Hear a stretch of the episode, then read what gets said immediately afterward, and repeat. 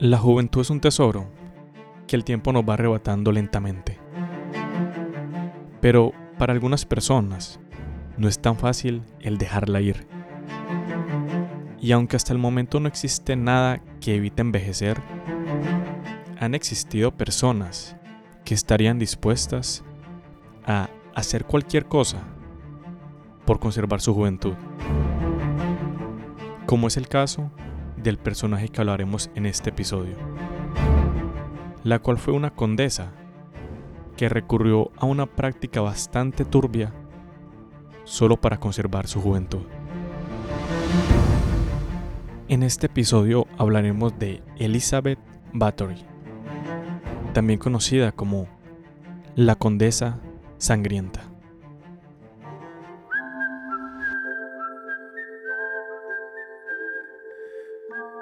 Sean bienvenidos a Susurros de la Historia.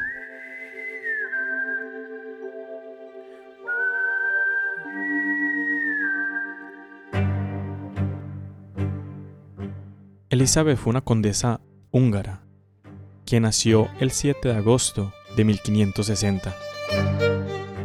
Hacía parte de una de las familias más antiguas y poderosas de Transilvania.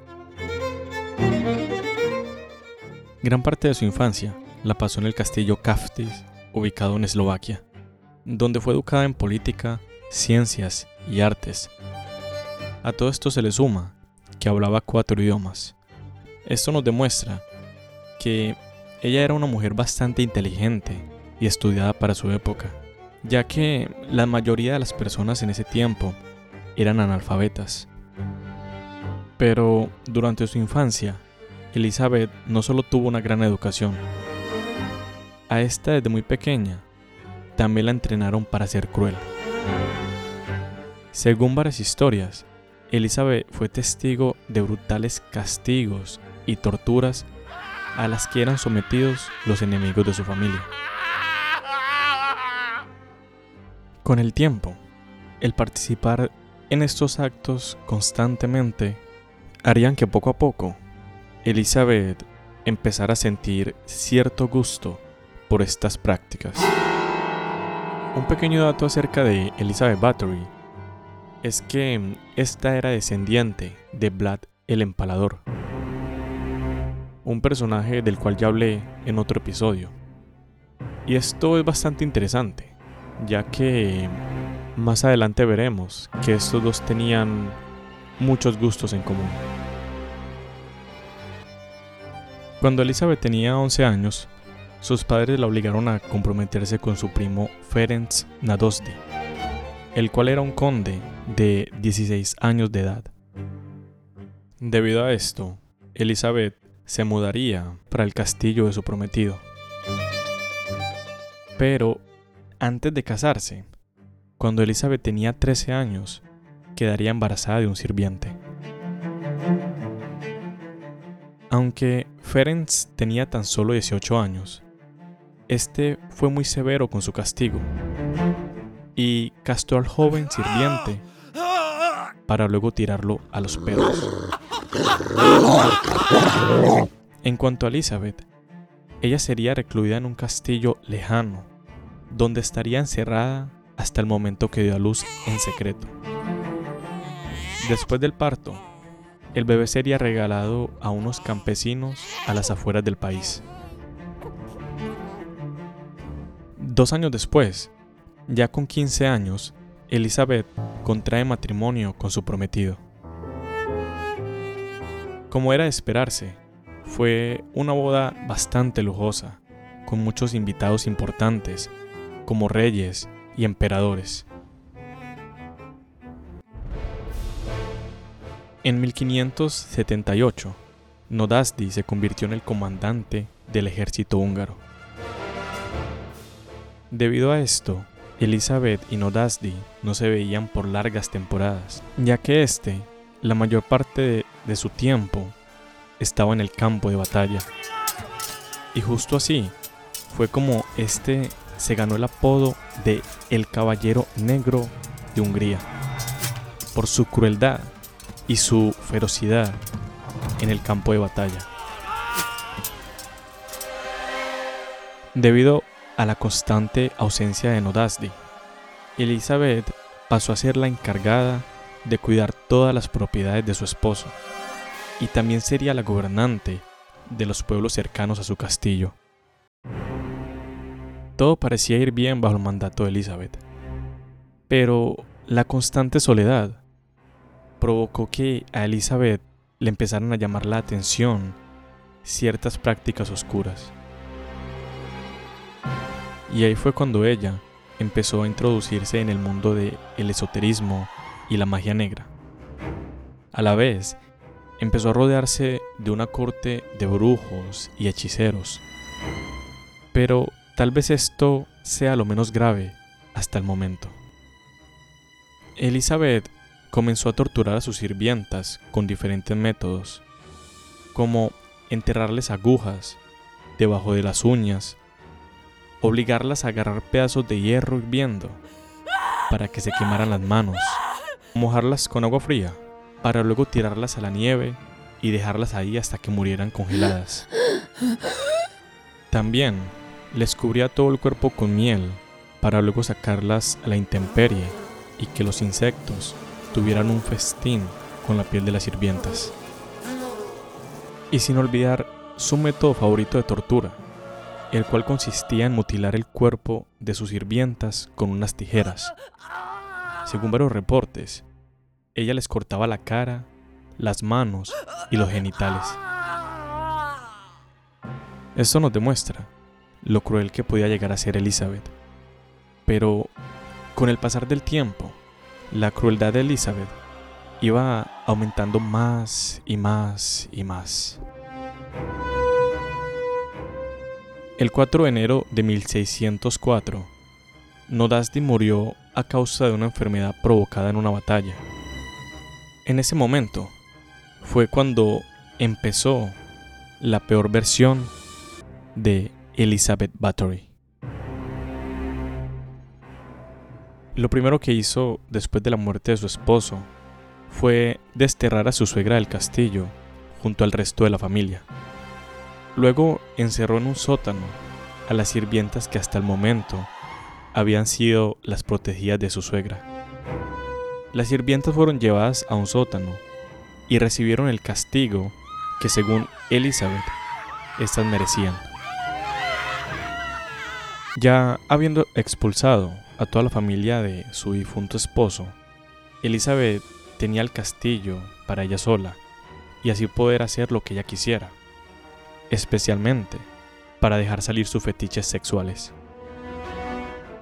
Elizabeth empezó a sentir mucha atracción hacia las mujeres y comenzó a participar en múltiples orgías y a tener sexo desenfrenado con jóvenes doncellas.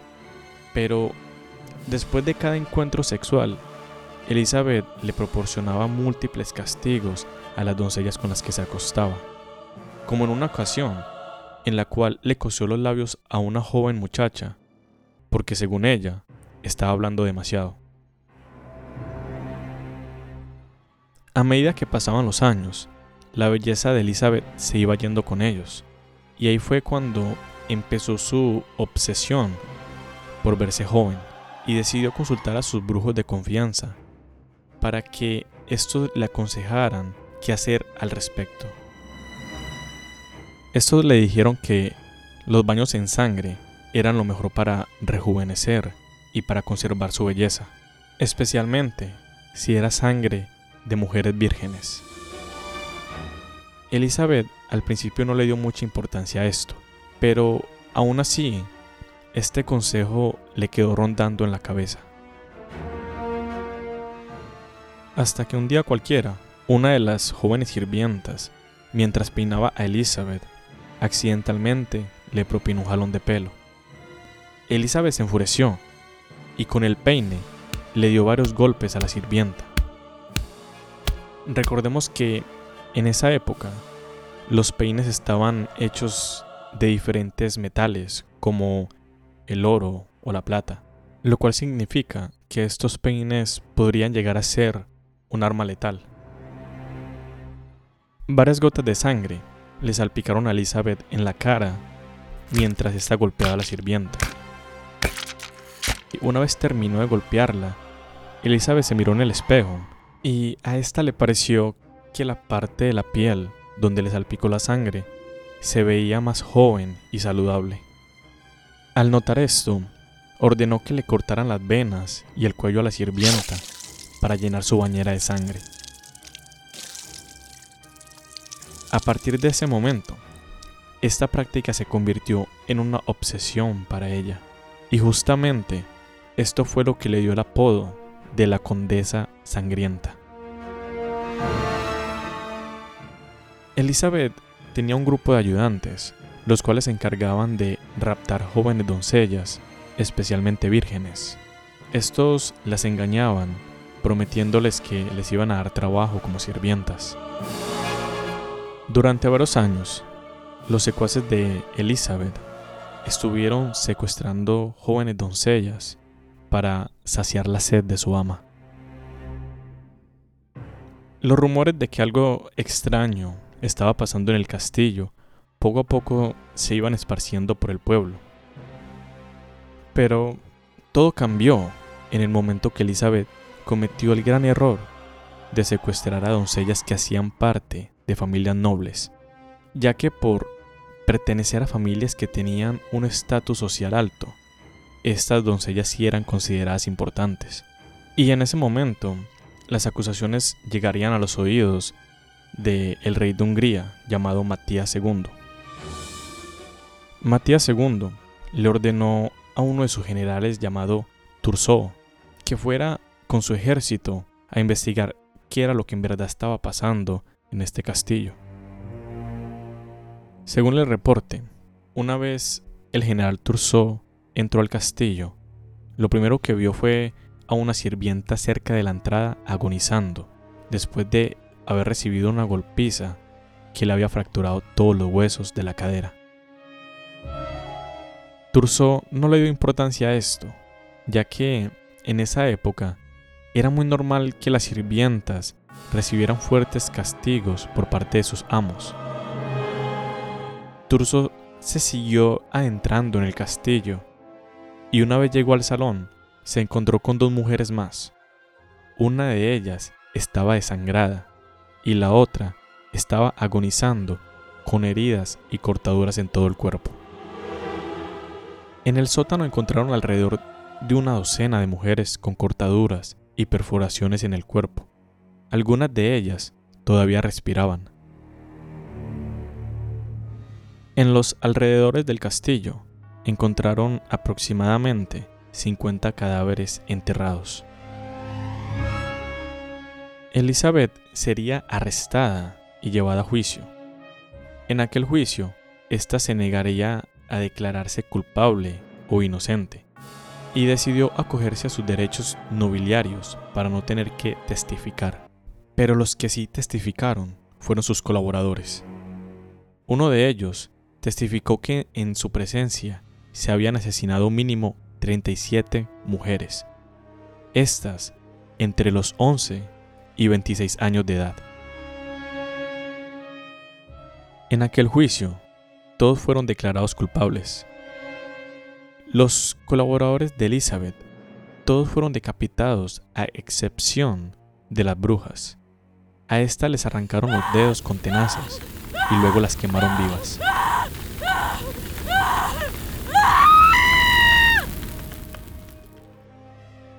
En cuanto a Elizabeth, por ser una noble, las leyes no permitían que ésta fuera ejecutada, pero esto no impidió que Elizabeth fuera condenada a cadena perpetua por la muerte de 80 mujeres. El rey Matías II decidió que Elizabeth pagara su condena en su propio castillo, donde la emparedó en una pequeña habitación que solo tenía un diminuto agujero para pasarle la comida.